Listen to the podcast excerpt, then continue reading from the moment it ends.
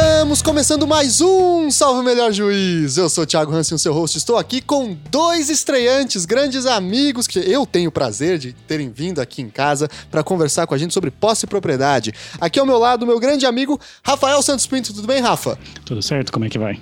Muito bem, Rafa. Por favor, se apresenta para o nosso ouvinte aí. Fala um pouquinho sobre sua pesquisa, o que, que você faz, etc. Ah, meu nome é Rafael, sou doutorando na Universidade Federal do Paraná, né? A minha pesquisa é no direito proprietário, é sobre o Instituto da Comunhão, é uma, uma das formas de copropriedade, né? E eu sou professor de Direito Empresarial na Academia Brasileira de Direito Constitucional e também um ávido escutador do Salvo Melhor Juiz. É, o Rafa, grande ouvinte, e manda sempre as dicas, sugestões, fala, ó, oh, não gostei dessa parte, gostei. O feedback dele é certeiro, isso é, é sempre necessário. Muito bem, seja bem-vindo, Rafa. e aqui com a gente também, meu professor, que eu tenho a honra de receber aqui em casa para gravar com a gente, Sérgio Stout. Tudo bem, Sérgio? Tudo bem, Thiago. É um grande prazer estar aqui, cara, podendo conversar um pouquinho com vocês. Sou professor universitário, professor na, na Universidade Federal do Paraná, professor também na Tuiuti.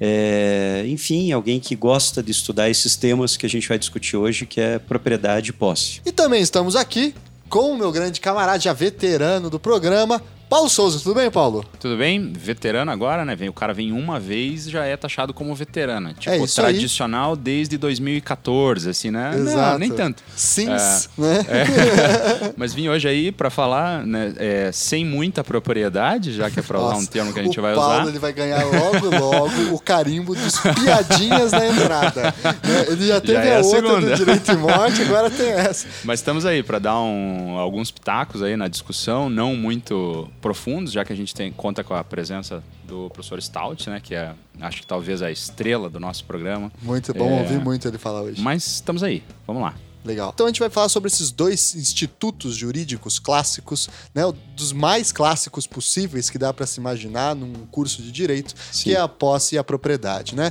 A relação com as coisas, a relação com o mundo, os direitos reais, né, os direitos das coisas, etc. Como se constitui intelectualmente essa dimensão jurídica, quais são seus limites, a sua história, a sua formação, tá certo? Então, antes da gente avançar para esse tema, recadinho de sempre, curta a página do Salvo Melhor Juízo lá no Facebook, siga a gente no Twitter, smjpodcast, e também no Instagram, salvo melhor juízo.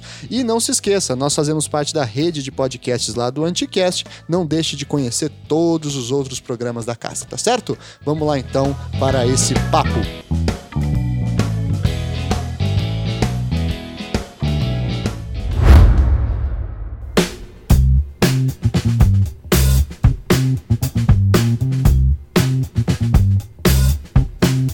Então, pessoal, a primeira pergunta que me vem é a seguinte: a impressão que a gente tem, o senso comum tem, etc., é de que a propriedade é uma coisa inata ao indivíduo. É né? uma coisa que sempre existiu. No momento em que o primeiro homem das cavernas saiu da caverna, pegou um galho no chão, ele já se transformou em proprietário daquele galho.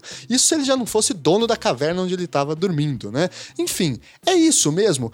Bom, Tiago, o que eu posso te dizer é que isso não é algo ahistórico, isso não é algo uh, natural, né, no sentido absoluto, em que sempre existiu. Né? A propriedade é uma invenção. A, a ideia que nós temos de propriedade e posse é uma invenção da nossa civilização.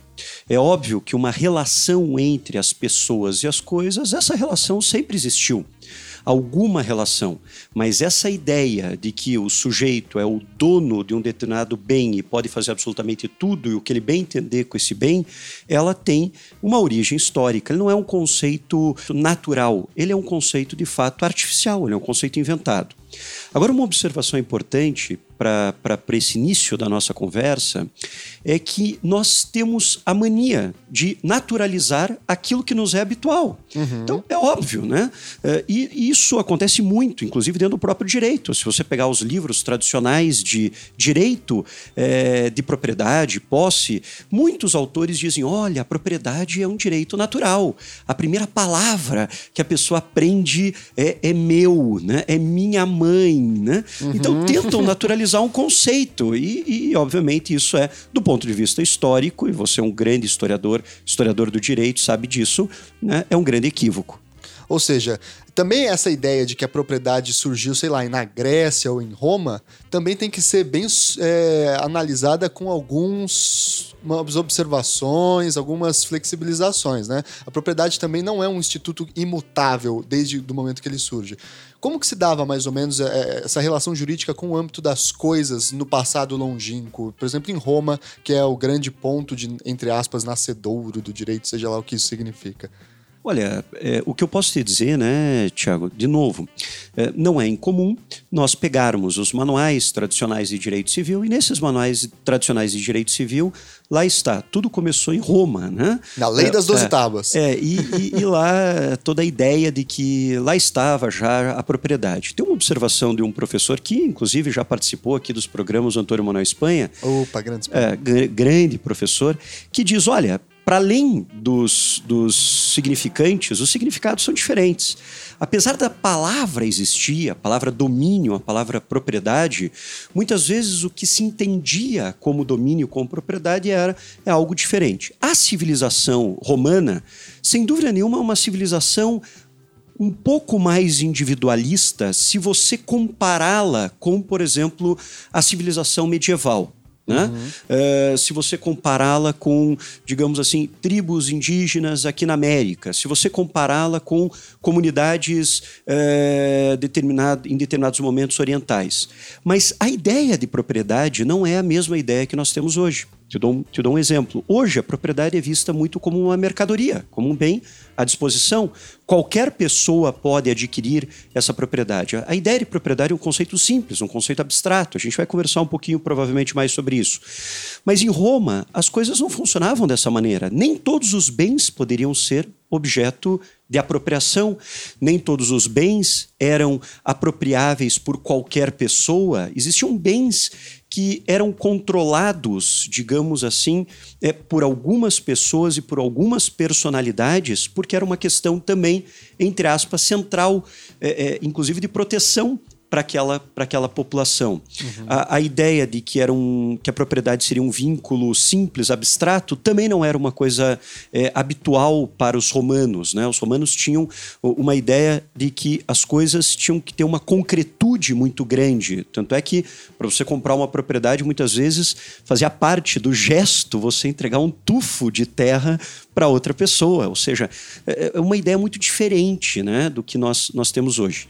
E muito relacionado também à religião romana também, né, professor? Perfeito, perfeito. Porque, no caso, um dos grandes problemas que existia na transmissão da propriedade romana, principalmente na imobiliária, era a dificuldade, por exemplo, de como separar a parte da propriedade que era dos túmulos dos ancestrais dos romanos da parte que era útil, da parte que era a agricultura, por exemplo, né, da casa, assim. Ou seja, tinha um fundo religioso, um fundo extra-humano na propriedade, portanto, Sim. né? E essa eu acho que é uma grande questão que a gente poderia falar. Assim, a natureza é, e, e o mundo concreto, que é aquilo que é apropriado e depois significado pelos termos posse e propriedade, ele também é um conceito mutável na história. A natureza é, ou o mundo material na Idade Média, por exemplo, é muito diferente da natureza como nós entendemos hoje. Como disse bem o professor Sérgio, hoje a gente olha para a propriedade como mercadoria. A gente, inclusive, olha para a natureza como uma possível mercadoria, né? como matéria-prima que deve ser acessível é, através de, de, de indústrias ou de extração, exploração, etc. Mas nem sempre foi assim, né? Tem um exemplo interessante sobre isso tem um brocardo famoso do interpolador Acúrcio sobre essa dimensão romana, ainda romanizada da propriedade, né? Que era quais seriam os limites da propriedade. O brocardo é em latino, né? Mas ele é traduzido de quem for o solo é seu do céu ao inferno. Olha só, é seu do céu Bonito. ao inferno. Grande acurso. Na verdade, todo aquele limite, a confinação, o que tinha, tinha acima e tinha abaixo da propriedade, assim não seria limitado seria dessa pessoa e seria intransponível. E isso até chega na legislação depois, e é, é bastante mutável. No Código Civil de 16, por exemplo, a propriedade, o artigo 506, por exemplo, falava que a propriedade do solo abrange tudo que lhe está superior e inferior em toda altura e em toda profundidade, úteis ao seu exercício e daí ela só faz uma limitação, que não pode, todavia, o proprietário se opor a trabalhos que sejam empreendidos a uma altura ou profundidade, tais que não lhe tragam interesse algum em impedi-los. que isso foi completamente reformulado depois no Código Civil de 2002, né? principalmente em razão das alterações, por exemplo, das jazidas, exploração de minério que já não existe mais, até porque o domínio do céu e do inferno, né, do subsolo, já foram úteis. Agora Sim. são submetidos a um regime econômico, né? E agora estão pela uni a União, que é a, a, dona, né, do subsolo e do espaço aéreo, né? Isso acontece nos anos 30, no período Vargas. Sabe-se lá por quê, mas eu estudei isso. Né? Decreto 24642, de 34. Que nacionalizou o espaço aéreo e o subsolo. Né? E o subsolo. Um dos primeiros momentos que um Estado produtor agora, né, tem que intervir nessa mercadoria. Mas muito bem. Na Idade Média, o que existia também com um, uma, digamos assim, um prisma para a gente entender a relação com o mundo é, material, era o tal do reicentrismo, né? A centralidade das coisas, né? Como que era mais ou menos essa ideia, Sérgio? Eu vou dar um, um, um exemplo, vou citar aqui um autor que eu gosto, Gerd Borheim, um grande filósofo brasileiro, apesar desse nome, né? É, uh, eu sei que é uma simplificação, mas ajuda a gente a entender. Uh, o Gerd Borheim dizia, o súdito medieval, o homem subordinado ao rei, ao Papa, se preocupa antes mais nada com as muralhas da sua cidade e mesmo os limites eventuais do império. O burguês moderno se preocupa muito mais com o muro ou com a cerca que protege a sua casa. Né? É a passagem de uma sociedade corporativa para uma sociedade profundamente individualista. Uhum. Uh, eu tive a, a oportunidade de visitar o Museu da Idade Média, na França, junto com o professor Gediel. A gente passou uma tarde inteira lá se divertindo, né? E o Museu da Idade Média é um museu muito interessante, muito rico, mas você não encontra, durante boa parte dos, da, do, do, do, das sessões desse museu, você não encontra, por exemplo, a preocupação com o autor. Você não tem o autor, você não tem quem fez aquela obra. Uhum. Você tem é, aonde essa obra foi encontrada, né? você tem é, qual ordem, uma ordem, por exemplo, franciscana, que criou é, aquela, aquela obra, ou aquela obra foi encontrada num convento dominicano, mas você não encontra propriamente a ideia né? de autoria. Da autoria. Você também não encontra, ao longo de todo esse, esse o homem como personagem central. Você encontra muitas, obviamente, figuras religiosas, é uma sociedade, além de reicêntrica, teocêntrica, uhum. mas o homem é mais um dentro de uma paisagem. O homem não é o personagem principal. Né? Ele é mais um dentro dessa, dessa paisagem. Não há uma diferença é, como nós temos hoje entre os homens e, e as coisas. Né? E nesse sentido, não é uma sociedade antropocêntrica. O centro está muito mais nas coisas do que nas pessoas. Hoje nós entendemos que a propriedade é um poder do sujeito sobre, os, sobre as coisas. Olha, meu poder, eu tenho um bem, eu faço em princípio o que eu bem entender em relação a esse bem. Durante todo o medievo, a ideia, a, a, ideia de pertencimento, essa ideia de que é, o sujeito tem um poder sobre o bem, ele pode fazer o que ele bem entender sobre o bem, não era uma ideia socialmente aceita. A ideia é, bom, a, a, as relações de pertencimento decorrem muito mais das utilidades das coisas. O que aquela coisa pode oferecer para aquela sociedade? Então, o impacto né, dessa passagem do medievo para a modernidade, com a invenção da propriedade privada, com essa ideia de que o sujeito é o dono daquilo e pode fazer o que ele bem entender, é de fato um impacto muito significativo, uma mudança antropocêntrica, antes de mais nada, muito forte. É. O professor Paulo Grossi, que é a nossa grande referência em história do direito, fala muito que o mundo medieval é um mundo em que as coisas são imensas e os homens são pequenos. Né? É, essa ideia de que a natureza é ela que detém os significados, é ela que detém a verdade inscrita nas coisas e que o indivíduo é alguém que tenta, de alguma maneira, acessar esses significados, acessar esse conhecimento, essa verdade. Eu lembro sempre de um exemplo, para a gente ter uma ideia de como o, o, a natureza e o mundo é muito diferente na Idade Média, que é um exemplo trazido por, pelo professor Espanha em algum dos textos dele, que ele fala o seguinte: tem um texto, um livro jurídico do século XIV ou XV, se não me engano, chamado O Direito das Cores. Né? E esse é um livro incrível, O Direito das Cores, é isso mesmo. Que em longas 500 páginas de latim, o cara tenta explicar o porquê que algumas cores são melhores qualitativamente do que outras cores. E isso significaria que na hora de, constru de construir um brasão de uma família, o púrpura, o azul marinho e o vermelho jamais deveriam aparecer próximo ao verde, o marrom ou o amarelo, porque se tratam de cores menos nobres do que essas outras cores, como púrpura, etc.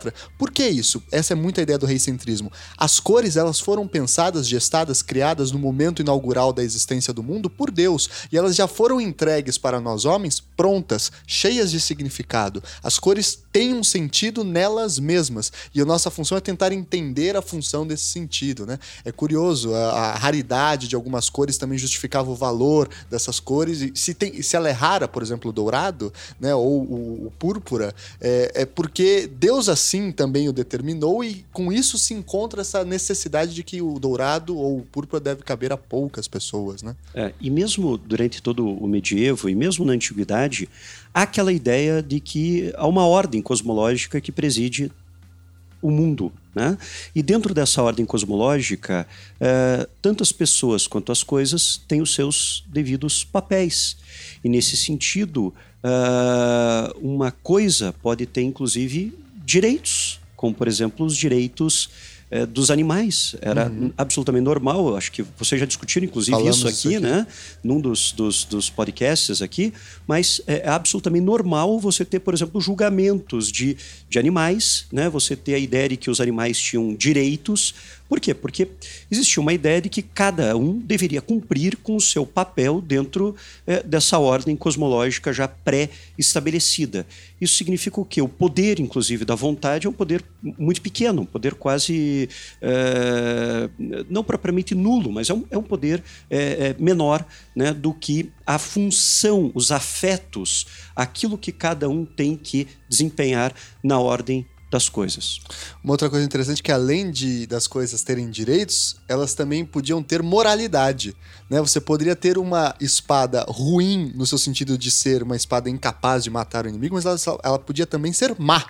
Né? Os bens, por exemplo, bens adquiridos em virtude de pecado ou em virtude de usura, eles estavam é, maculados com essa origem pecaminosa, inclusive tinham que passar por um processo de purificação que é criado lá no século 13 e 14, que é a tal ideia da restituição, né? em que você passava esses bens para a igreja para que ela limpasse, how convenient, né? para que ela limpasse é, o pecado dos bens. Então veja como os bens eles eram cheios de significados. É, digamos que é um período em que não existe o sujeito sujeito, né? E é bem dentro dessa ideia. Ou ao mesmo tempo a gente poderia dizer, num sentido metafórico, que todos eram sujeitos, inclusive as coisas podiam ter vontades, né? Podiam ter, enfim, expressar algumas dimensões da, da sociabilidade. É, essa dicotomia sujeito e objeto era uma dicotomia que não existia, né? Ou seja, não, não existe, ou pelo menos não existe o sentido que nós damos a essa dicotomia hoje. Uma outra questão, acho que absolutamente fundamental de ser é, observada, citando ainda o, o, Paulo Grossi, né? o homem, o, o súdito medieval, é, dentro da sua comunidade como uh, uma formiga, fora da sua comunidade, como uma formiga longe do, do formigueiro. Ele precisa é, do coletivo. E nesse sentido, ainda citando Grossi, é, é uma sociedade muito mais possessória do que uma sociedade proprietária. É uma sociedade em que o coletivo é mais importante do que o indivíduo ou do que o individual. Ótimo. Agora que a gente está entrando nesse ponto, vamos então fazer uma distinção para o nosso ouvinte aí que não é do direito. O que é posse e o que é propriedade? Quais são as diferenças entre esses dois institutos? Uh, bom, acho que a principal diferença, uh, pelo menos na legislação mais moderna, assim, é que a posse tende a ser mais uma situação de fato e a propriedade, direito proprietário, tende a ser mais uma situação de direito. E um dos, digamos, méritos assim da legislação atual a respeito da propriedade é exatamente essa possibilidade de se cingir, de se dividir a posse da propriedade, para que elas sejam defendidas, né, de formas autônomas. Até que nós temos as tradicionais ações possessórias, né, e depois as ações petitórias, umas que defendem a posse, outras que defendem a propriedade. Uh, hoje em dia, função, digamos, jurídica, econômica disso daí é para que você possa reaver uma posse que foi injustamente tomada sem ter que discutir a propriedade, por exemplo.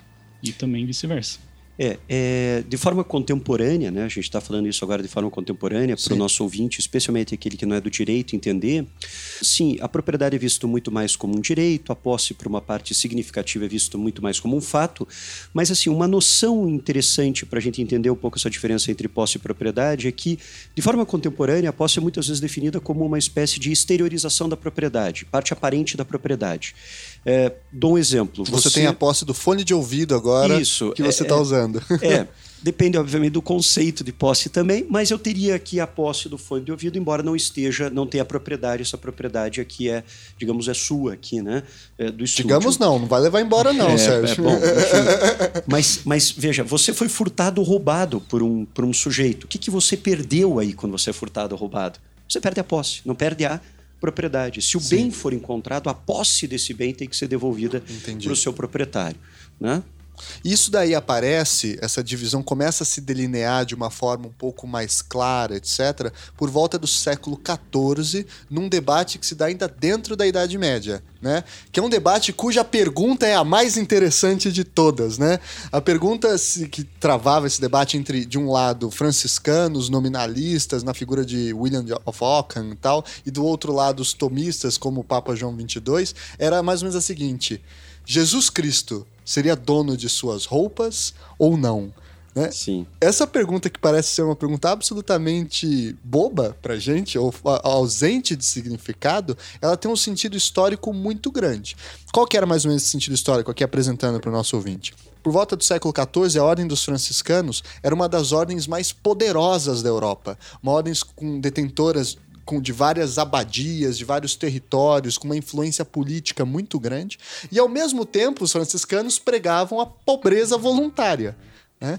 Como é que você pode ser tão poderoso, ter tantas terras, ter tantas abadias, ter tanto espaço e influência e ao mesmo tempo falar que é pobre voluntariamente? Não estariam caindo eles em heresia? Né? E aí, inclusive, o Papa João XXII tenta encaixar e acaba perseguindo vários dos franciscanos cabeças assim da ordem e tenta enquadrá-los como hereges por estarem desrespeitando a própria lógica da pobreza voluntária, que teria uma origem na postura de Cristo. Né? Cristo seria pobre voluntário, por isso que os franciscanos apenas mimetizariam a, a, as práticas de, do, do, próprio Cristo. E aí a questão começa a se desenvolver a partir da resposta que o Guilherme de Ockham vai dar a essa tentativa de exclusão das ordens dos franciscanos. Como que é mais ou menos essa resposta? Como é que surge a diferença entre posse e propriedade desse momento? É, o que era interessante e a resposta que o Guilherme de Ockham deu, que os franciscanos acabou dando, é o seguinte: eles diziam, olha, o Papa, apesar do Papa querer nos obrigar a, a, ser proprietários, inclusive dos bens que, enfim, que fazem parte da nossa ordem ou que nós usufruímos, nós não somos proprietários porque não queremos ser proprietários. A propriedade é algo vinculada à vontade do sujeito. Nós temos esses bens, nós usufruímos desses bens, mas nós não somos proprietários desses bens porque nós assim não desejamos e não queremos ser proprietários desses bens. Essa é um pouco a, a resposta ali do, dos franciscanos. Isso marca um momento importante da ideia de propriedade vinculada a uma dimensão subjetiva da pessoa, do sujeito, a ideia de que a propriedade necessariamente decorre de um poder da vontade. Né? Uhum. Uh, e voltando um pouquinho sobre esse debate do, do Savigny e o, e o Ehring, né? É, a, a, gente pode falar depois um pouquinho como ou quanto esse debate aprisiona a ideia de posse dentro do eixo da propriedade. Algo típico é, do que a gente tem hoje nos sistemas contemporâneos. Todo sistema de direitos reais ele é baseado na ideia de propriedade. Muito bem, então aí desse debate se chega à conclusão de que Jesus não era dono de suas roupas, mas ele usava suas roupas, né? Sim. Que aí você consegue ter essa diferença entre posse e propriedade de uma forma um pouco mais delimitada. Como São assim, Francisco né? de Assis também, né? Pois bem, e dentro dessa ideia, então, vai se começar aos poucos separar a ideia de posse e propriedade e vincular a ideia de propriedade ao indivíduo né, ao sujeito. E essa é uma das coisas mais interessantes que eu acho que eu aprendi com o professor Sérgio, com o professor Ricardo, que é o seguinte: se você lê o Código Civil de cabo a rabo, você não encontra nenhuma definição de propriedade. O que é uma coisa absurda você parar para pensar, porque você imagina que você vai ter várias definições de propriedade, afinal é um tema central, né? Mas você tem uma definição muito importante de proprietário.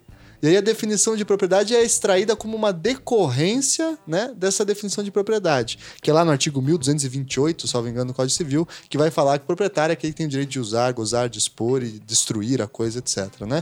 E sobre essa centralidade do sujeito, interessante também que uma das teorias mais emblemáticas que se criou sobre a propriedade é do sujeito passivo universal, que na verdade haveria na propriedade uma obrigação de todas as outras pessoas de respeitarem sua propriedade. Então, além do sujeito proprietário, todos os outros potenciais violadores dessa propriedade também seriam sujeitos dentro dessa relação. E aí então começa a surgir a ideia do individualismo burguês, do individualismo proprietário. Para usar aquela frase que eu acho muito bonita do, do, professor Paulo Grossi, o sujeito deita sua sombra soberana sobre as coisas. E aí as coisas começam a ser agora exercidas e, e existem em função né, da ação do sujeito. Né?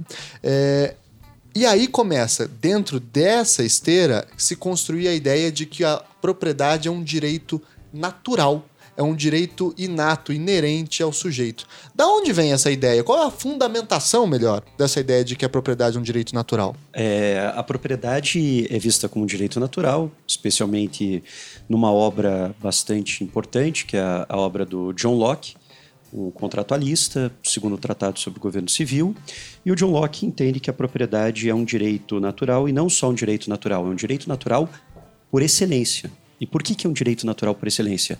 Porque os demais direitos fundamentais dependem da propriedade. Diz o Locke: Deus deu a cada um a sua primeira propriedade. Que propriedade é essa? É o seu corpo. E a partir do seu trabalho, você retira bens da sociedade, é, é, enfim, da natureza, e esses bens passam a ser seus bens, bens é, é, privados, bens particulares, né? É, é, e, e, essa propriedade, portanto, é, uma, é, um, um direito natural. O que é interessante que o Locke vai dizer assim, ele fundamenta a, a, propriedade, ele coloca a propriedade como um direito natural, porque ele diz assim: olha, os demais direitos dependem da propriedade. Por exemplo, a vida, tua vida depende de você consumir alguns bens. Se você não conseguir consumir alguns bens, você tá, você pode morrer. Então, o direito à vida depende da propriedade. Você só consegue é, exercer a liberdade se você tiver propriedades. Você não consegue exercer o teu direito de ir e vir se você não tiver propriedades. E nesse sentido, a propriedade é vista como um direito não só natural, mas um direito absolutamente necessário para o exercício dos demais direitos. E se a propriedade é um direito natural, é um direito pré-constituído ou já dado ao próprio Estado. Não cabe às pessoas eh, modificar esse direito, limitar esse direito. Por quê? Porque é um direito absolutamente natural. Né? Se é um direito natural, não, eu não posso modificá-lo, eu não posso limitá-lo. E nesse uhum. sentido, o discurso justnaturalista é, moderno em relação à propriedade é um discurso também que blinda a, a, propriedade, coloca uma carapaça na propriedade, uma áurea de ser um direito absoluto, né, que não pode ser, obviamente, limitado, regulamentado, constituído, e sim apenas declarado. É, e esse eu acho que é um problema é, de inserção de conteúdo né, a partir de então. Quando você naturaliza esse direito de propriedade e a partir daí você dá um determinado conteúdo ao direito de propriedade, você automaticamente naturaliza o próprio conteúdo dessa propriedade. Porque, em termos bem genéricos falando, o fato de é, classificá-la simplesmente como um direito natural, num primeiro momento, aparentemente não tem um grande problema. Mas quando eu dou determinadas qualificações jurídicas específicas para essa propriedade, e essa propriedade qualificada é que é natural, aí eu blindo a propriedade contra qualquer ataque, contra qualquer crítica, e esse é um problema que hoje nós enfrentamos também. Tem um livro muito interessante, que é o livro Senhores e Caçadores, do Edward Thompson. O Thompson conta a história de uma lei na Inglaterra que ficou conhecida como a Lei Negra. É, essa lei, que é uma lei é, moderna, é, é praticamente contemporânea, é uma lei que vigorou na Inglaterra por aproximadamente 100 anos. Essa lei surgiu pra, com a desculpa de proteger os bosques ingleses contra os caçadores clandestinos. Por que lei negra? Porque os caçadores pintavam as mãos e o seu rosto é, com, é, com uma espécie de carvão para uma espécie de camuflagem. Né? É, e a lei surge então para proteger é, os bosques ingleses contra os caçadores clandestinos. Agora, os tipos penais eram tão amplos, tão amplos, segundo Thompson, englobavam mais de 250 condutas. Se o sujeito fosse encontrado vagando numa floresta, armado, ele era punido pela lei negra. Se ele fosse encontrado pescando num lago piscoso sem uma autorização do suposto proprietário, ele era punido é, pela lei negra. Uh, enfim, as condutas eram inúmeras. Aliás, se o sujeito fosse encontrado retirando galhos, mesmo que esses galhos estivessem caídos no chão ou retirando cascas de árvores, ele era punido pela, pela lei negra. É, diz o Thompson: bruxas e feiticeiros na Europa humanizada não vão mais para a fogueira, mas a cada ano se criam novas, novos crimes com a pena capital para a violação deste novo direito, sagrado direito de propriedade. propriedade. Tem uma passagem espetacular do livro do, do Thompson em que o sujeito ele foi condenado, ele está sendo levado para a forca e ele grita: afinal, que direito de propriedade é esse que vocês inventaram? Que direito é esse de propriedade Sim. que vocês inventaram? O direito que eu conheço de propriedade, que era o direito do meu pai, que era o direito do meu avô, que era o direito do meu bisavô, e assim sucessivamente, é o direito sim de entrar nessas florestas comunais, né? Comunais e retirar o meu sustento, meu sustento, me abastecer para o inverno. Que história é essa que foi inventada ontem de que eu não posso fazer aquilo que os meus antepassados faziam? É a passagem, como a gente estava falando um pouquinho aqui, dessa sociedade comunitarista, dessa sociedade em que o todo é mais importante do que o indivíduo, para uma sociedade típica contemporânea tremendamente individualista, tremendamente patrimonialista, exclusivista, né? que é uma característica da, da, nossa sociedade. Eu acho curioso também que o próprio John Locke prevê ali no, no, segundo tratado sobre o governo civil que o direito de propriedade é um direito sagrado, natural, que decorre dali decorre todos os outros direitos, mas ele não inclui nessa, nesse conglobamento da ideia de direito de propriedade o latifúndio, por exemplo. Para ele é justamente propriedade aquilo que faz a natureza humana. Agora você ser dono de um território imenso do outro lado do oceano, sem nunca ter ter ido até lá não justifica a ideia de propriedade, que eu acho curioso, né? É, e aí também é interessante que nesse mesmo período, nesse mesmo não, mas um pouquinho depois, outros tantos justnaturalistas ou iluministas vinculados a esse movimento intelectual vão falar justamente o contrário, né? Que a propriedade, na verdade, é a origem de todos os males. Eu estou pensando no Rousseau, eu estou pensando no Morelli, é, em, em vários intelectuais desse período que vão ser os pais, assim, do socialismo utópico, etc. Que vão falar, não, o problema é a propriedade. A propriedade é uma invenção e é dela que decorre, então, todas as desigualdades, etc, né? Acho que é interessante também que essas ideias, principalmente do Locke, elas vieram influenciar muito o liberalismo econômico, né? Sim. Porque os economistas vieram chamar isso depois de estratégia de concentração. Exatamente por causa dessa função de limitar a propriedade, de excluir ela do uso de outras pessoas, ah, os interesses acabam concentrados. E isso tem uma função econômica relativamente importante na visão dos liberais, que é proteger a propriedade pessoal de esbulhos, né? E para que a pessoa cuide melhor da propriedade dele também. O raciocínio seria basicamente: se eu tenho lá uma casa, eu não, eu vou pintar os muros, eu vou impedir que as pessoas entrem sem permissão, eu vou cortar a grama. E entretanto, se essa casa estiver abandonada, se ela não for de ninguém, se ela estiver exposta, ela vai se deteriorar, vai criar grama, né? E essa estratégia de concentração é muito clara, né, nesses primeiros pensadores da economia. E posteriormente ela foi também ah, contra pesada a estratégia de distribuição, que daí seriam mais próprias da responsabilidade civil, né? Se uma pessoa vai lá viola o meu direito, eu tenho que reparar ela por esse, por esse dano, né?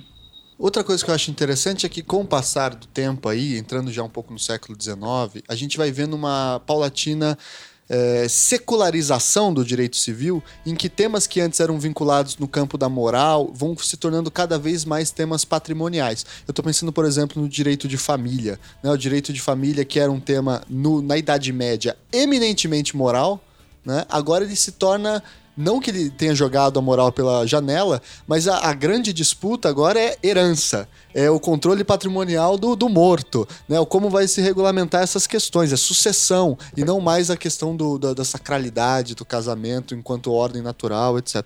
E aí você tocou, né, Sérgio, um pouco antes, que cada vez mais a, a, as discussões vão aprisionando a posse na propriedade e a propriedade vai se transformando num super direito que vai englobando todo o campo do, das relações privadas. Explica um pouquinho melhor essa ideia pra gente. Bom, eu vou três momentos aqui, vou falar um pouquinho para vocês para tentar é, sintetizar as questões. Ou seja, a propriedade hoje, uh, no direito contemporâneo, nos países ocidentais, é algo absolutamente central.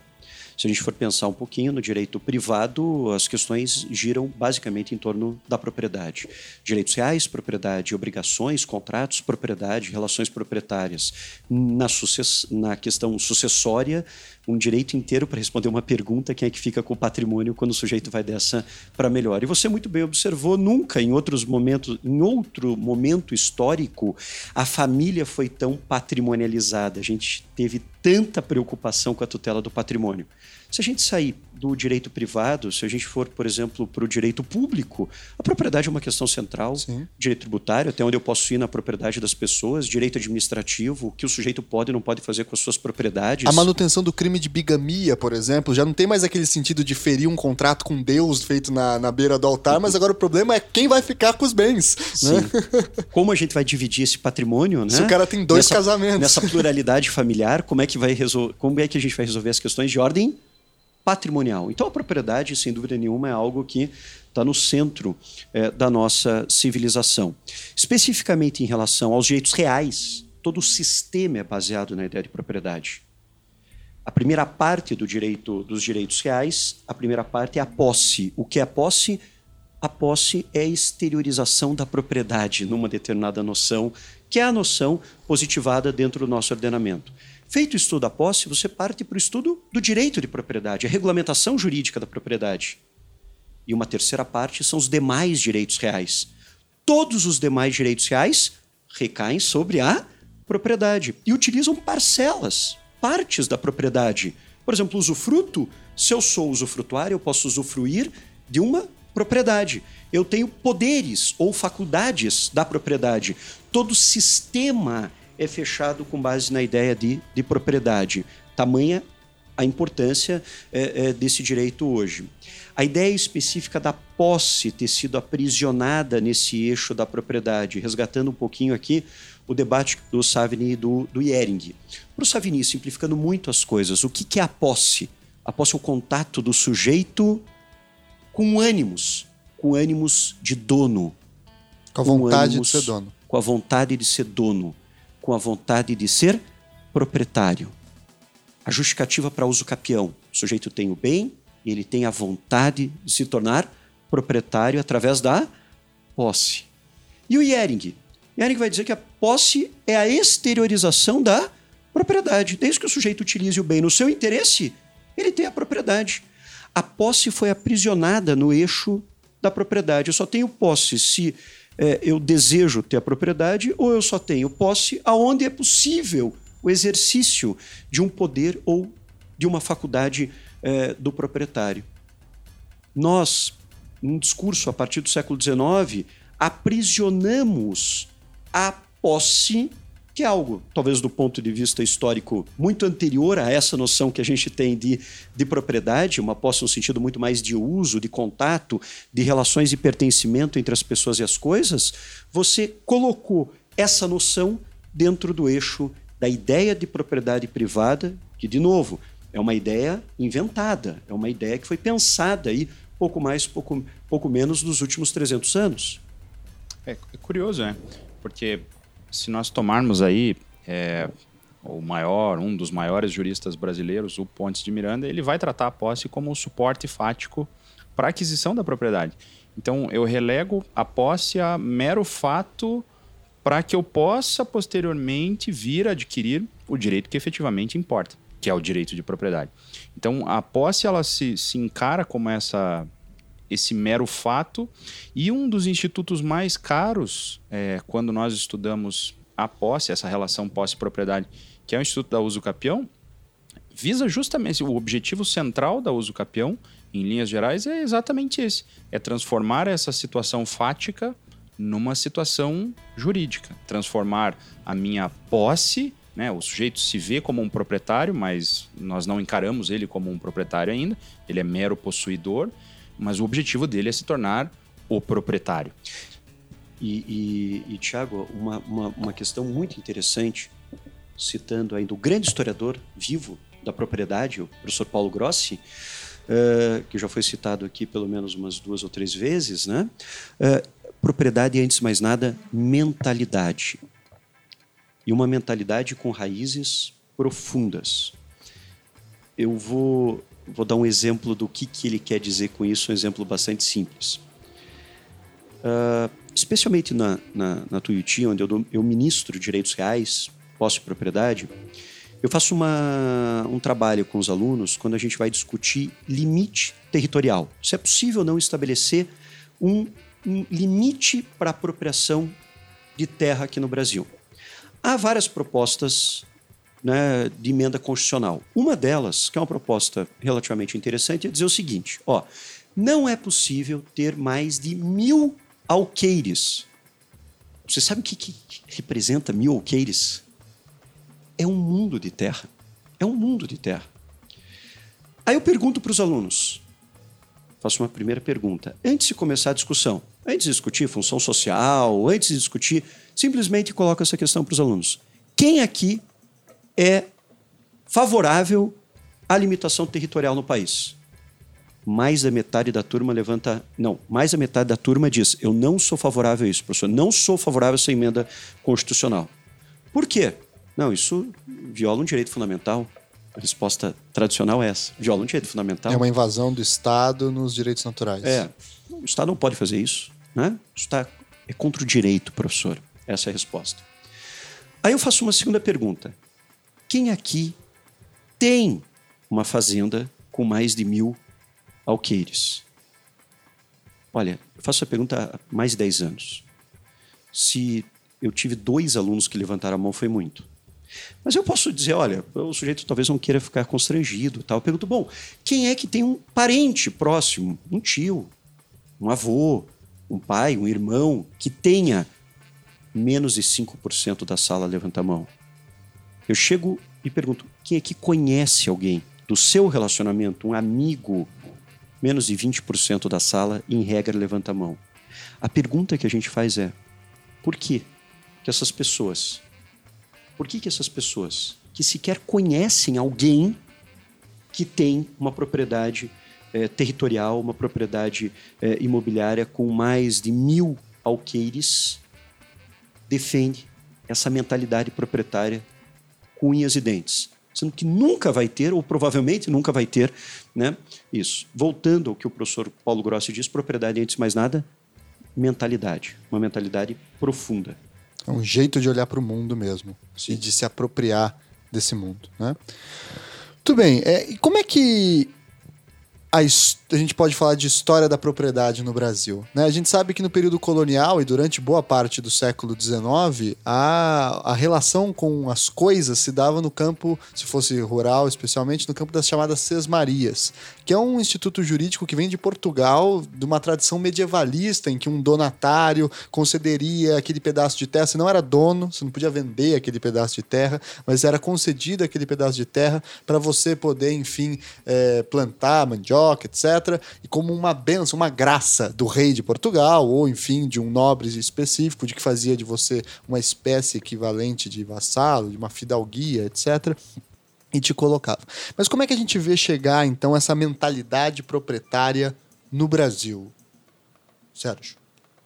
Bom, é, de fato, a forma como nós regulamentamos a propriedade de terra aqui, ou a relação entre as pessoas e a terra aqui no Brasil durante muito tempo, até o início do século XIX, foi através das das Sesmarias. Como você já disse, as Sesmarias é um instituto muito antigo que foi criado em Portugal, né? E a preocupação central em Portugal era que, em virtude de uma das pestes negras, você tinha uma carência muito grande de mão de obra. Uhum. E aí você tinha é, extensões de terra enormes, vagas, que eram formalmente é, de, de, pessoas ou mesmo da coroa, e você precisava fazer com que essas, que, que essas terras fossem cultivadas. Era uma questão de sobrevivência né, é, em Portugal.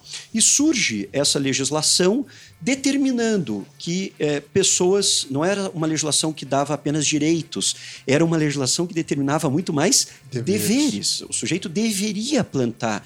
Era uma questão absolutamente necessária. Então, as sesmarias elas surgem dentro dessa lógica de, olha, eu preciso determinar que essas terras sejam cultivadas.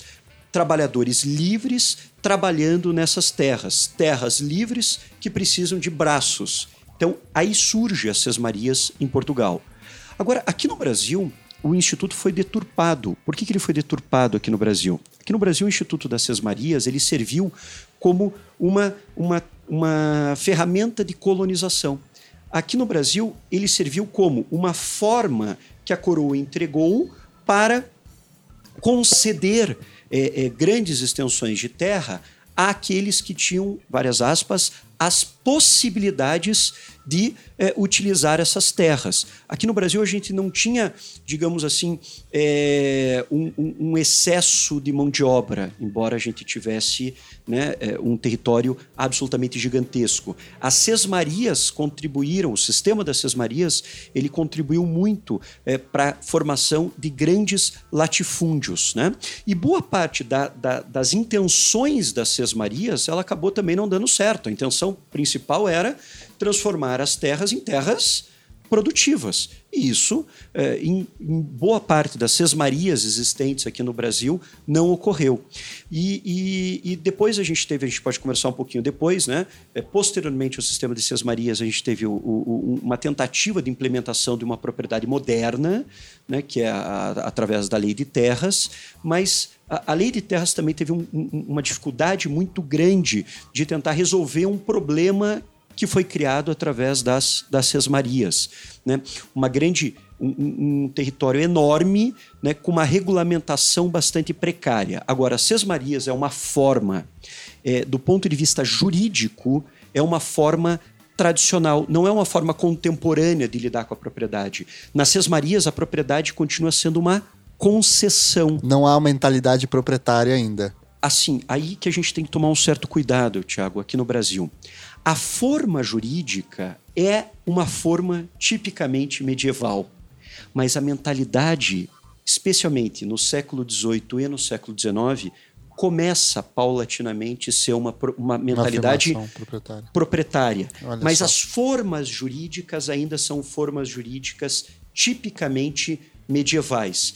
Mas não dá para dizer que o, o, o, o, sesmeiro, que era o, titular da, da sesmaria, é, ele já não tinha no seu gen, né, o gen proprietário, né, o gen individualista, a ideia de que isso é meu e apesar de ser uma concessão da coroa, quem manda aqui sou eu, né? E quem é, é, faz o que bem entender com isso sou sou eu. Ainda que a forma jurídica ainda fosse uma forma tipicamente é, de antigo regime, a mentalidade paulatinamente já começa a ser uma mentalidade mais moderna, contemporânea, uma mentalidade proprietária.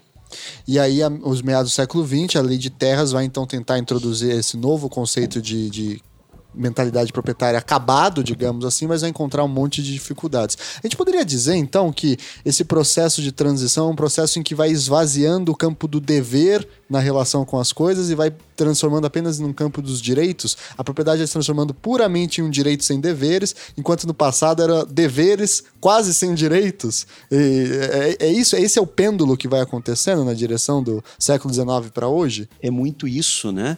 A ideia de que a propriedade passa a ser um feixe de poderes e muito pouco um feixe de deveres. deveres. Ah, o que nós falamos hoje que a propriedade tem uma função social né? Muito do que a gente fala sobre função social do ponto de vista da história é tentar resgatar uma ideia de que, a partir dos bens, né, existem também deveres. De, deveres e não apenas poderes. A propriedade que é consagrada nas codificações do século XIX é uma propriedade despida dos deveres, é uma propriedade basicamente dos poderes e dos direitos, né? o direito de usar, gozar e dispor, fazer o que bem entender com a sua propriedade. Né? É, dando exemplo aqui, a partir do início do século XIX, na França, a escola da exegese, os autores, quando iam explicar o que era propriedade, diziam a propriedade apesar do código ser um código laico, a pretensão ser um código laico, quando eles iam explicar a propriedade, diziam a propriedade é um direito sagrado. Né? É, no Código Civil francês, o único direito que é colocado como um direito absoluto é exatamente o direito de propriedade. Né? E durante todo o século XIX, especialmente na Europa e aqui no Brasil de forma bem mais tardia, é um processo paulatino de transformação das relações de pertencimento no que a gente entende hoje como propriedade privada, exclusiva, individual, uma forma jurídica simples e abstrata.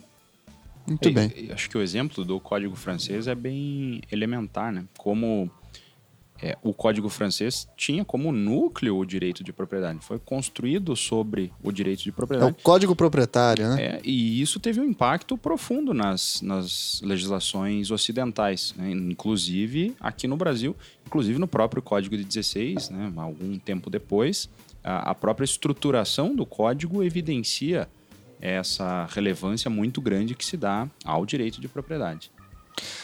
Ele tem também uma certa feição de ruptura, né? Porque a ideia de direito proprietário como números clausos, isso é, tipificado, previsto no código de maneira fechada, é de certa forma uma rejeição ao formato de propriedade anterior, né? Que tinha várias sim, feições, sim. tudo.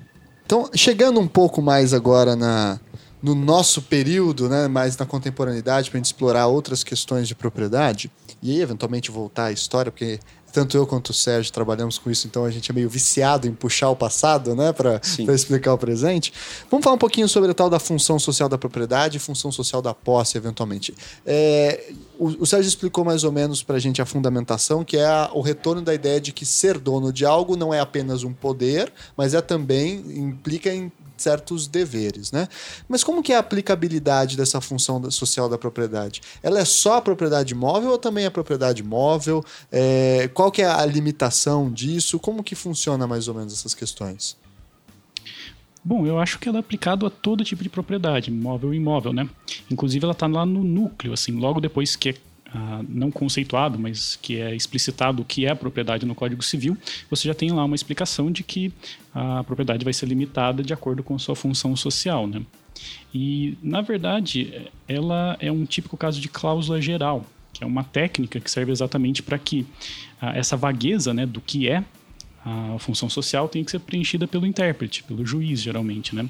Exatamente como uma forma de restringir esse aspecto irrestrito, absoluto da propriedade.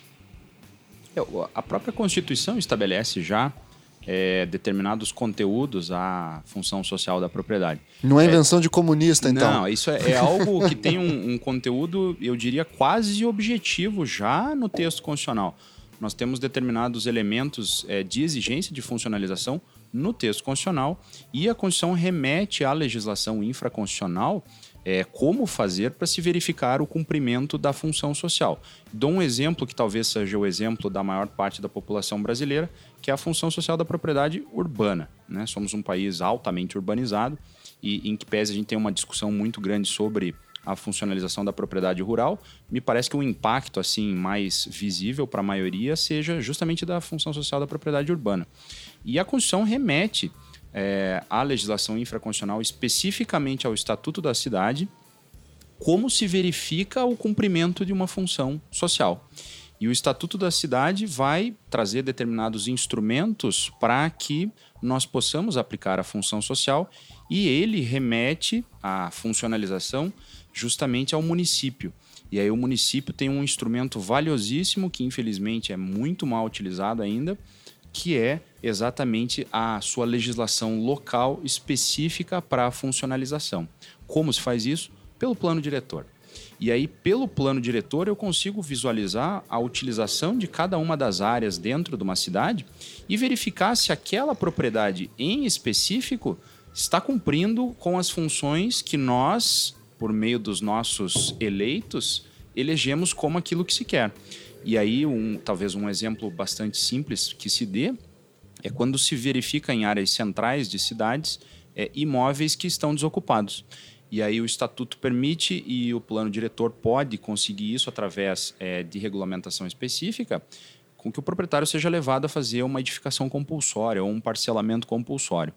Infelizmente, a gente não usa muito esses instrumentos, mas esses instrumentos estão lá de maneira absolutamente objetiva. Então não é aquele princípio simplesmente, ah, a propriedade tem que cumprir a sua função. Ah, mas qual é a função da propriedade? Não é uma questão sabe. romântica. Assim. Não, ao contrário. Nós temos instrumentos e temos exigências muito claras de cumprimento dessa função. O problema é como nós fazemos é, com que as, como é possível fazer com que as pessoas cumpram essas funções. Eu acho que é interessante pontuar também que a função social tem bastante influência do pensamento da igreja, né? principalmente do humanismo católico. Primeira vez que, eu não sei se é a primeira vez, mas não é coisa de comunista, então, Rafael? Não, só não é coisa de comunista, como ela Amém. uma das primeiras vezes. Começa ela, do outro lado. Então, ela na verdade é muito pelo contrário. Ela vem da terceira via da Igreja Católica. Ela é popularizada numa encíclica papal que é exatamente feita para, de um lado, repudiar esse excesso de individualismo capitalista, mas também do outro lado, para rejeitar a forma de apropriação dos sistemas comunistas, né, ou socialistas, como existiam na época. Então, realmente, ela está encravada aí no meio. Não é nem de direita nem de esquerda, assim, para colocar em termos gerais. Ela é aquela terceira via, assim, que tenta humanizar institutos próprios do capitalismo, né? É, metendo um pouquinho nessa, nessa ideia. Por favor. A ideia da função social ela nasce, especialmente como o Rafael estava colocando aqui, no final do século XIX, no final do século XIX e nasce é, no âmbito da doutrina social cristã da Igreja Católica. E, por um lado, a Igreja Católica de fato estava preocupado com esse profundo individualismo crescente, eh, especialmente dos grandes códigos europeus, mas, por outro lado, também ela estava bastante preocupada com o avanço do comunismo.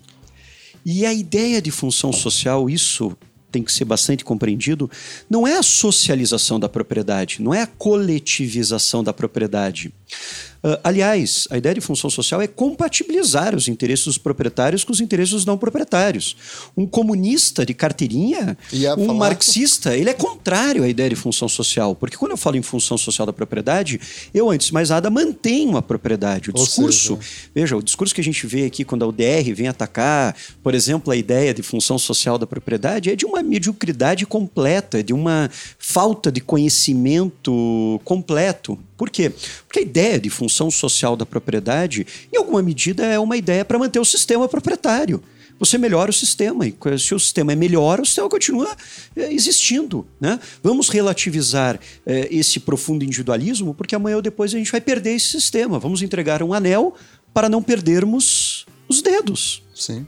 É, isso eu dou até um, um, em sala de aula um exemplo, porque às vezes a gente fica pensando nesse plano mais teorético, né? E, e, tem na função social da propriedade urbana isso se evidencia como é uma forma de proteção da propriedade individual, a funcionalização é um, é um meio de melhorar a propriedade individual. E é muito fácil quando você pensa na questão tributária. Bom, todo mundo que tem um imóvel tem que pagar IPTU. Todo mundo que tem um imóvel tem que pagar determinadas taxas de iluminação pública.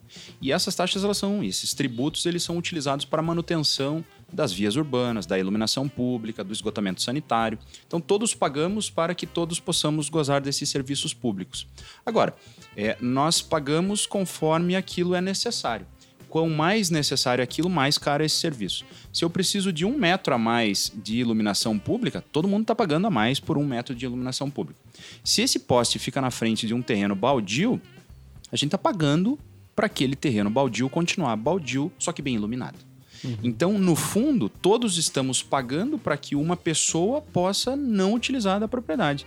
E aí a funcionalização vem exatamente nesse sentido. Só, nós precisamos melhorar economicamente esse sistema todo, fazendo com que todos paguemos menos esse tributo, essa taxa.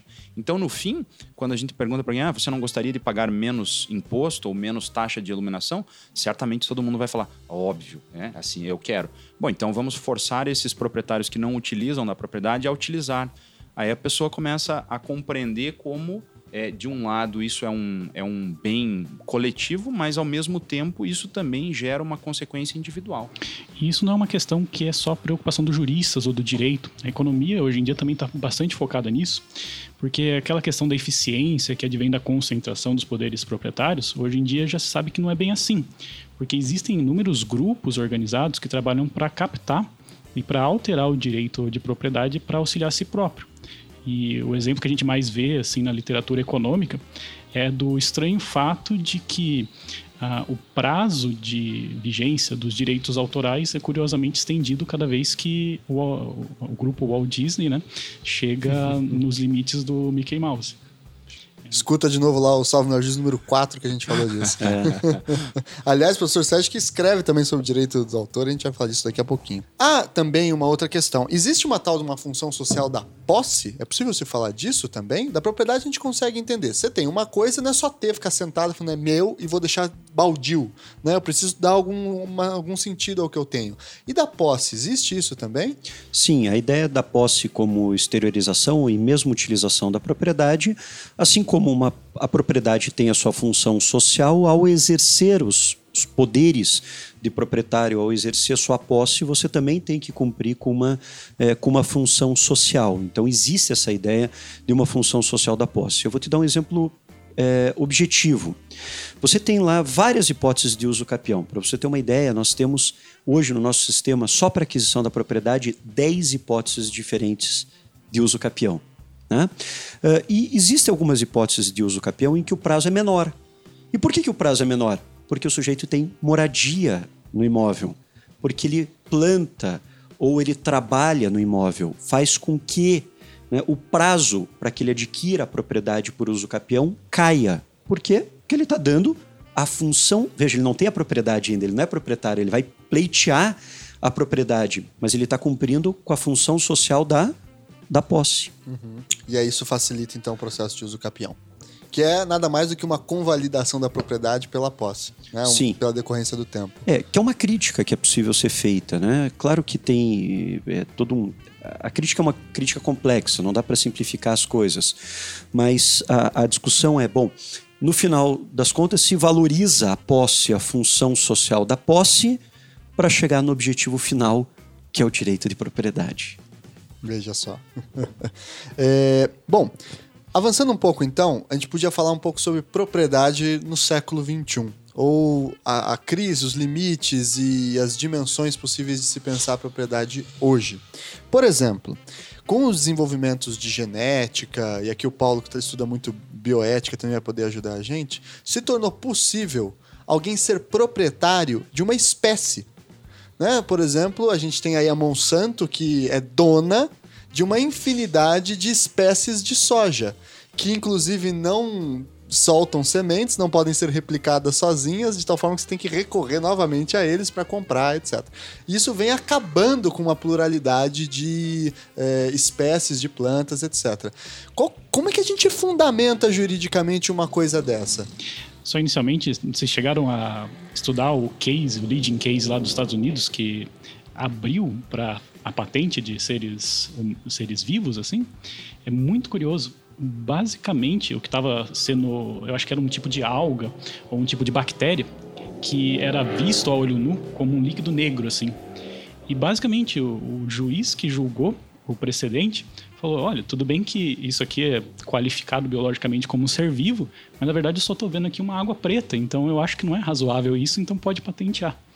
Então, ah, assim, essa reviravolta que deu, principalmente na, no sistema de patentes norte-americano, foi feito porque basicamente um magistrado achou que um líquido preto não era suficientemente vivo para ter a proteção específica. É, a ideia de patente ou de patenteamento sempre estava ligada à ideia da, da invenção. E, em alguma medida, paulatinamente, ela começou a se transformar na ideia de descoberta e não mais de invenção, de invenção que é bastante complicado aí também, né? E, mas, afinal, como é que a gente fundamenta ser dono de uma, de uma espécie? É possível? Uma coisa tão etérea e, e para mim é o fim do mundo. Bom, é comum no sentido de que existem os semoventes, né? Uh, sem tirar o mérito do salvo melhor juízo de direitos dos animais, infelizmente direitos Não, tudo bem, mas se você é dono de um boi, Você vê o boi, você faz carinho no boi. Eventualmente você mata o boi e faz um churrasco. Né? Mas é aquele boi, ou uma boiada inteira. Agora, você ser dono de um boi que está por vir, ele nem nasceu. Mas o simples fato de ele nascer já, já emite o seu direito de ganhar royalties, inclusive, disso. Uhum. Né? Eu acho que a gente entra um pouco nessa intimidade que a propriedade ganhou em relação à sua função econômica, né? Porque basicamente essas coisas são vistas como pelo prisma da propriedade, porque elas têm uma utilidade econômica. Elas vão trazer dinheiro, trazer lucros para alguém. Então, simplesmente é um mecanismo de simplificação, né? Você evita inserir mais problemas nas trocas, na colocação desses bens no mercado, só qualificando eles como propriedade. Uma grande simplificação. E, e, Tiago, é importante aí de novo, né, voltar um pouquinho na história. Uh, nunca, em nenhum outro momento da história, isso de fato é comprovado, nós tivemos tantas propriedades como nós temos hoje. Um sujeito chegar e falar assim: Olha, eu sou um grande especialista em propriedade, ele tem que tomar muito cuidado. Por quê? Você, você é um especialista em que tipo de propriedade? Propriedade corpórea, propriedade incorpórea. Sendo especialista em propriedade corpórea, propriedade rural, propriedade urbana. Que tipo de propriedade urbana? Que tipo de propriedade rural? Das propriedades incorpóreas. Imagine, eu tenho software, é, marcas, o conteúdo patrimonial dos direitos autorais, desenho industrial, o que o Bernardier Delman chama hoje de sobreapropriação do real. Nunca tivemos tantas propriedades. A criatividade humana sendo transformada em propriedade, espécies sendo transformadas em é, propriedades. E, e, de fato, ao longo da história, nós nunca tivemos tantas propriedades como nós temos hoje, com regimes jurídicos é, bastante complexos né, e bastante diferentes também. É, nós, nós, criamos propriedades sobre coisas que fisicamente não existem, né? Isso é algo inédito na humanidade. E não à toa, muitos autores tradicionais do direito civil, os mais clássicos, é, têm uma certa dificuldade em reconhecer nesses institutos novos a propriedade. Né? Muitos rechaçam o uso do termo técnico propriedade para a propriedade intelectual, para a propriedade sobre software, sobre marca, sobre patente, justamente porque há uma noção muito ligada ainda ao corpo, né? Assim como você diz, eu preciso do boi, mas ah, o boi por vir, como assim? É algo que ainda não existe. Então, só que esse instituto ele acaba sendo aplicado justamente por essa perspectiva de como há um conteúdo econômico é, apropriável, eu preciso, dentro do, do ordenamento jurídico, encaixar em alguma categoria. E a categoria que parece melhor, é que evidencia melhor os poderes que essa pessoa terá sobre o software, sobre o boi por vir, é exatamente a propriedade. Uma outra coisa que vai indicando a, a, crise da propriedade, ou não sei se é uma crise, ou uma necessária ressignificação da propriedade, é que está-se com um processo de globalização, enfim, é, manifestações políticas de povos tradicionais. Está surgindo, surgindo não, já há muito tempo, a rediscussão sobre propriedades comunais, coletivas, né, territórios indígenas faxinais, terras quilombolas e outras formas de propriedade. Né? Em que medida a doutrina ou o pensamento jurídico vai ter que se readaptar ou quais são os caminhos possíveis para pensar agora essa ideia de uma propriedade desconectada de um indivíduo apenas, mas de um grupo de indivíduos? Isso se nós pudermos continuar a chamar isso de propriedade. Né? As relações de pertencimento entre as pessoas, entre os homens, as mulheres e as coisas são muito mais complexas do que as formas tradicionais que foram pensadas na Europa no século XIX e trazidas aqui, em parte, adaptadas aqui no Brasil ao longo do século XX. É, a, a, forma tradicional da propriedade privada, individual, excludente, assim como a ideia de posse como uma exteriorização da propriedade ou um meio de aquisição da propriedade, são tremendamente excludentes. E aqui voltamos ao, ao Grossi essas formas jurídicas tradicionais da posse da propriedade, é, elas excluíram outras realidades, marginalizaram, é, é, colocaram muitas dessas outras relações entre os sujeitos e as coisas na ilegalidade. Né?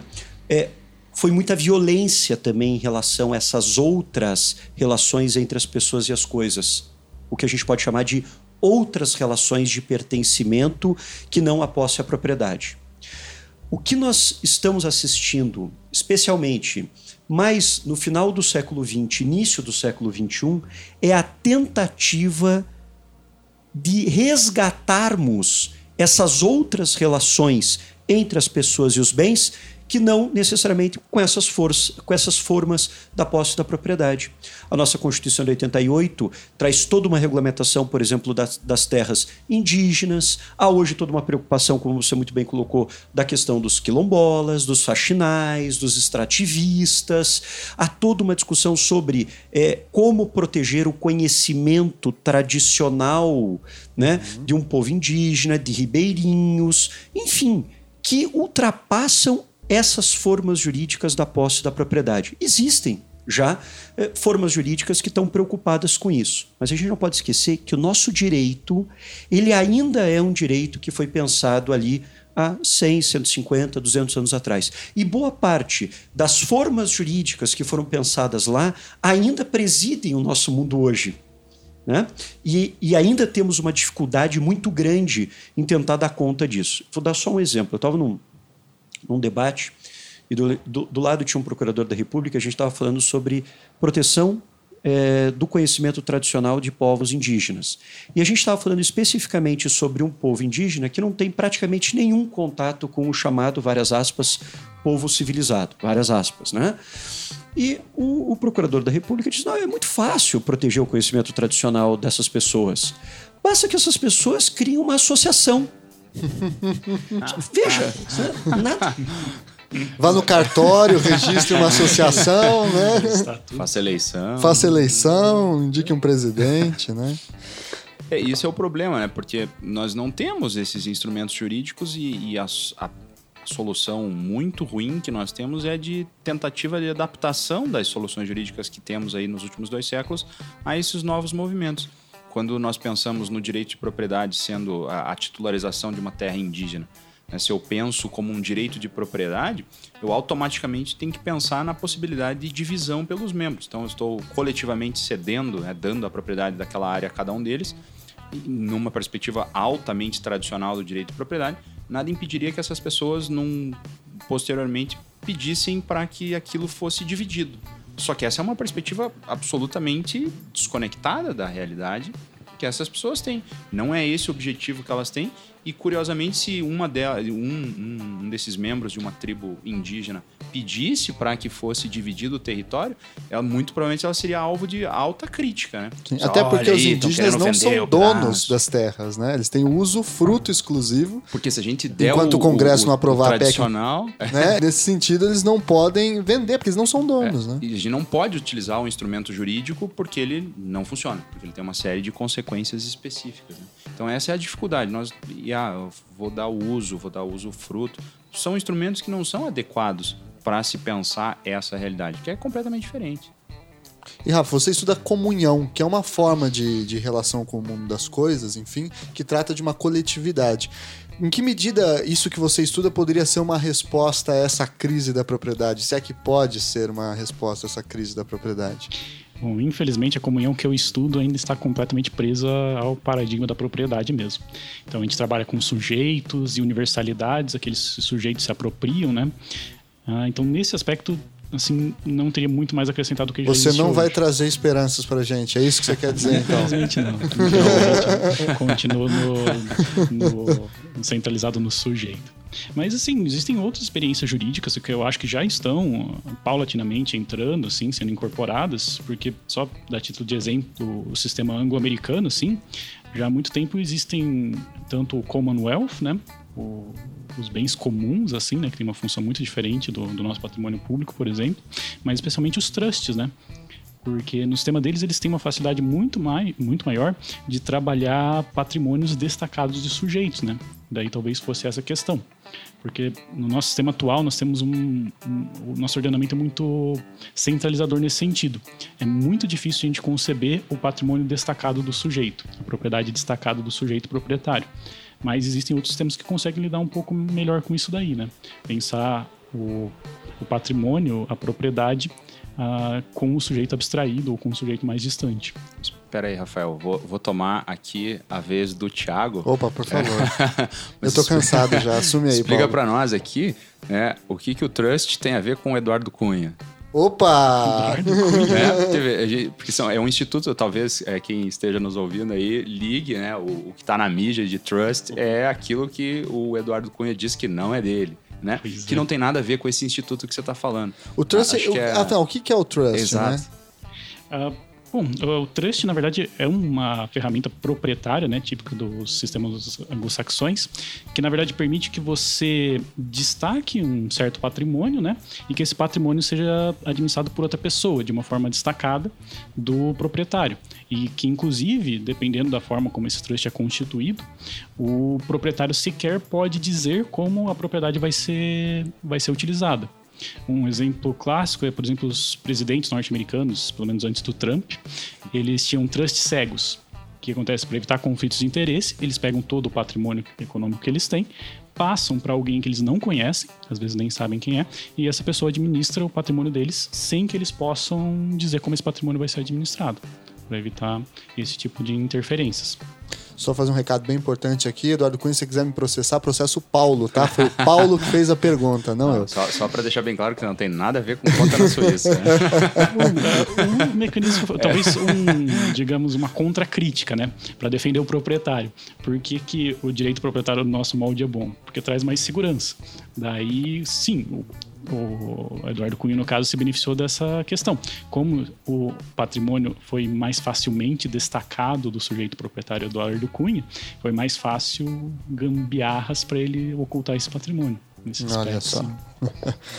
Muito bem, pessoal. Acho que a gente conseguiu fazer um plano de voo aí sobre o que é posse, o que que é propriedade, a história da posse e da propriedade. E aí vamos para nossa fase final aqui de indicações, sugestões de textos, livros, filmes, documentários, enfim, o que vocês acharem interessante para o nosso ouvinte. Dessa vez eu vou começar, porque eu não vou deixar o, o, o Sérgio fazer um jabá dele mesmo, eu vou fazer o jabá para ele. Eu não faria. É, o nosso querido professor Sérgio que está aqui, ele publicou um livraço, a tese de doutorado dele, chamado Posse e Dimensão Jurídica no Brasil, recepção e elaboração de um conceito a partir da segunda metade do século XIX ao Código de 16. É um livro de história do direito, com uma análise muito interessante da formação da ideia de posse e propriedade no Brasil, é, do nosso grupo aqui da Federal do Paraná de pesquisadores. Você que gosta de história do direito, então fica essa mega indicação dentro dessa matriz mais ou menos do que a gente conversou aqui hoje. Além disso, há um, um belíssimo texto aí que foi várias vezes indicado aqui do professor Paulo Gross, chamado História da Propriedade e Outros Ensaios, que é aí também uma bela sugestão. Vamos lá, Paulo, o que, que você tem para o nosso ouvinte hoje aí? Acho que talvez, talvez o, o clássico livro lá é, do professor Faquin sobre a função social da posse no Brasil. Acho que esse é um, é um, é um livro legal para quem quiser entender um pouquinho mais sobre a funcionalização e especificamente sobre a posse, que geralmente a gente discute a função social da propriedade, não tanto da posse. E é um livrinho curtinho, né? Acho que talvez valha a pena lá é, dar uma olhada. E você, Sérgio, o que, que você traz para o nosso ouvinte Eu, aí? eu acho que para o ouvinte em geral, especialmente para aqueles que não são do direito, eh, o, o livro do Thompson, Senhores, e, Senhores e Caçadores, Caçadores. é um livraço para a gente entender um pouquinho essa passagem de uma sociedade eh, em que o todo era um pouco mais importante do que o, o, o indivíduo, né? E para a gente entender um pouquinho o significado tão profundo que é eh, essa ideia que a gente tem hoje de propriedade e a gente naturaliza essa ideia como se isso fosse algo né, de- desde sempre. Então eu, eu, eu gosto muito do livro do, do Edward Thompson, Senhores e Caçadores, indico ele, acho que é uma leitura, e é uma leitura também bastante agradável. Joia. E você, Rafa, o que, que você traz aí de sugestão? Bom, para os estudiosos, assim, os graduandos, ah, tem a doutrina do professor Luciano Camargo Penteado, né, que é uma das minhas favoritas. Ele tragicamente faleceu ano passado, né, mas era um estudioso de ponta. Eu gosto muito dele. E como ninguém indicou nada da cultura popular, ah, Opa, eu por me, favor. me arriscaria a indicar, assim, para problematizar, para pensar uma dimensão mais profunda da propriedade, aquele filme na graduação, ah, Quanto Vale o É por Quilo? Quanto vale é por quilo. Porque a premissa dele é exatamente uma dessa dimensão trágica, né? Que é uma ex-escrava pleiteando, o, acho que um- uma família de escravos, né? Exatamente pelo viés proprietários. E mesmo ela está pleiteando esse sagrado direito de propriedade, ainda assim os tribunais não concedem para ela. Porque ela é uma ex-escrava. Sobre a questão da escravidão, a gente vai falar mais à frente, talvez num programa específico sobre isso. Então fiquem abertos a essa discussão, mas não se assustem, porque a gente vai chamar também bastante gente para conversar disso, tá certo? Então eu queria agradecer imensamente o Paulo aí, nosso veterano, falou sobre direito e morte. Obrigado. Em breve voltará a falar sobre direito e vida. o grande amigo Rafa também pela participação Obrigado. aqui, obrigado pelo ter vindo. E ao caríssimo professor Sérgio Stout por estar aqui também na sua agenda apertada, contribuindo um pouquinho com a gente com o nosso conhecimento. Muito obrigado. Vamos então dar aquele tchau pro nosso ouvinte no 3, 1, 2, 3. Muito obrigado, pessoal. Tchau, tchau, tchau. Tchau, valeu, tchau. valeu. Tchau, tchau.